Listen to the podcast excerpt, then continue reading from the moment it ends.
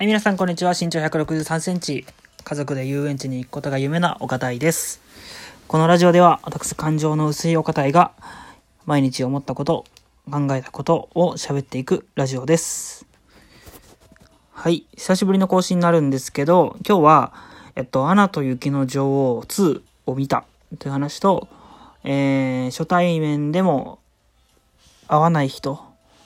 に会った時には、えー、どうすればいいのかわからないという二つの話で喋っていきたいと思います。よろしくお願いします。ちっちゃいかな。はい。ということで、えー、ちょっと久しぶりの更新になっちゃって最近全然更新できてなかったんですけど、ちょっとね、改めて、最近なかなか思ったこと考えたこともたくさんあるのでね、えー、ちょ、たくさん撮っていきたいなと思うんですけど、まず1本目ですね。えっと、アナと、えっと、雪の女王の2ですね。え、っと、上映は結構前かな ?11 月ぐらいですかね ?11 月、12月とかだと思うんですが、えー、に公開されたやつを、えー、っと、見てきました。で、一応思ったこととしては、まあ、すごくね、印象としてはすごくまあ、良かったです。で、何か良かったかっていうと、その映画から見て、えー、思ったこと二つあって、一つは、あの、感情を言葉にできるっていうことがすごいなっていう話と、えっと、前に進むために必要なことって、実はそんなになんかないんじゃないかっていう話なんですけど、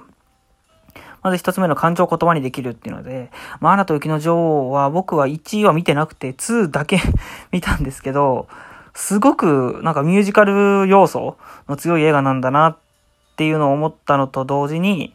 まあ、すごくなんか迷いだったり葛藤だったり、もしくはま進む時の気持ちだったりっていうのを、えっ、と、ところどころね、ミュージカル風にその歌にして、言葉にして、えー歌ってるシーンっていうのがあったんですけど、そう迷ってる時でも、なんで迷うの？とか、いうふうにそういう歌、感情を歌にして、言葉にしていくことで、なんか自分が改めて、その感情に気づけるし、で、歌にすることで、よりなんていうか、自分の感情を乗せられるというか、それがすごくなんか、アナ雪を見てて感じたことですね。なので、その感情を言葉にしていく、もしくは歌にしていくっていうのは、なんか、あの、誰もがやっていったら結構、なんか、人生もうちょっと明るくなるんじゃないかなと思って。うん。なんで僕もちょっとなんか迷ったこととかがあったら、まあ、例えば右行く、左行くみたいなのでも、右に行こうか、左に行こうかとか、なんか歌って、歌いながらなんか決めたら、なんかもっともっと楽しくなりそうだなって思いました。うん。で、二つ目、前に進むために必要なことはあんまりないんじゃないかっていう話で、えっと、まあ、映画本編の話っていうと、まあ、なんか、えっと、主人公のエルサですかね。えー、エルサが、なんか、まあ、どっかに行くと。時に、まあ他のみんなが危ないからやめなよと言われて、でも、エルサはでも声が聞こえる、助けがあるから、私は行かなきゃいけないっていうので、えー行こうとするみたいなシーンがあって。なんかそれってすごく、なんか、すごくなんていう人間っぽいというか、理性的だなというか、あなんか助けが呼ば、助けがあるから、そこに自分は行かなきゃいけないって、すごく素直な気持ちじゃないですか。うん、なんか自分もこうしたくて、相手もこうしたいからっていう、その純粋ななんか心の思いっていうのが、なんかその主人公を動かしてるっていうシーンを見て、なんか、例えばね、その、海外行きたくても行けないとか、あーなんか YouTube 始めたいけど始められないとか、フルマラソン走ってみたいけど、まだ何もしてないとか、いろいろ多分やってないことで、あのーまだできてないことってあると思うんですけど、でもそういうことに関して、なんかお金だったりとか、時間だったりとか、いろいろできない理由っていうのを、まあ探せば多分いくらでもあると思うんですけど、でも本当は、やっぱ自分の心一つでやろうと思えば何でもできるんじゃないかなっていうのを映画を見てすごく思いましたね。やっぱ必要なのって、なんか単純に自分が本当にそれをしたいと思えてるかどうかっていう素直な気持ちなんじゃないかなって、ちょっとね、エルサを見て思いましたね。まあ、雪の女王って言ってますけど、本当になんか気持ちはめちゃめちゃ熱い、熱くなるようなね、映画だったかなと思います。うん。すごく良かったので、皆さんもぜひね、あの、もう多分そんなにたくさん上映してないと思うんですけど、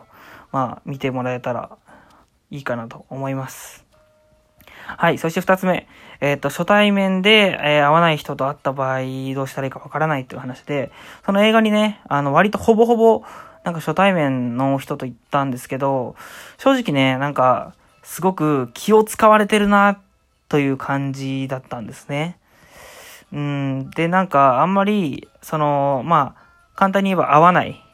感じだったのかなって思います。自分も相手も、なんかお互いのことそこまで深く聞き、聞き出せないとかいうか、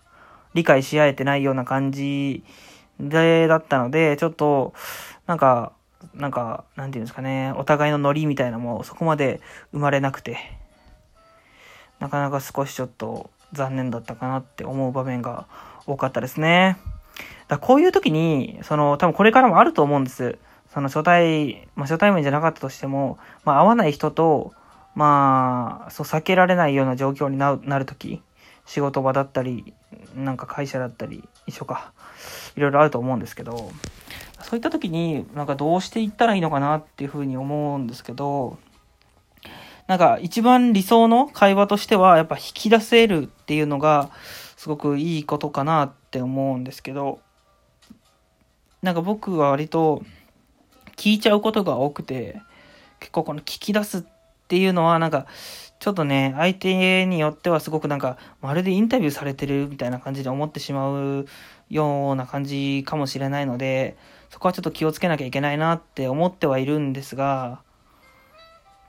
なんかやっぱりね、その、うまくこの相手が喋りたいように喋ってもらうっていうのは、うん、まだまだちょっと訓練が必要だなと思いますね。なんで自分なりになんか初対面の人にはある程度こういう話をして盛り上がりを見せて、このどう深めていくかっていうところみたいのをちょっとね考えていきつつねこれからもいろんな人となんかいろんな場所に行ってみたいなと思いますね。なんかこの映画に行くっていう一つのイベントからなんかうん言葉にする力だったりなんか必要なことはないってていう、進むために必要なことは特に必要ないよっていうようなプラスな面と、でも一方で会わない人に会った時にはどうしたらいいのかなっていうマイナスな面と、いろいろ学びの多いイベントだったかなと思います。なんか、まあそうですね。うん。まあ誰とどうこれから先広がっていくのか、関係性が広がっていくのかわかんないですけど、ちょっとこの一つ一つのね、経験学びっていうのを大事にしつつ、うーん、なんか、対処対処って言っちゃうとなんか機械的ですけど、まあ、うまく付き合っていけるようにね、やっていけたらいいなと思います。という感じで今日は、えー、アナ雪を見た初対面でも会わない人にはどうすればいいかわからないという2本で喋らせてもらいました。えっと、またね、今日中に、えー、もう一本あげると思います。よかったら聞いてください。それではまた次回の更新をお楽しみに。さようなら。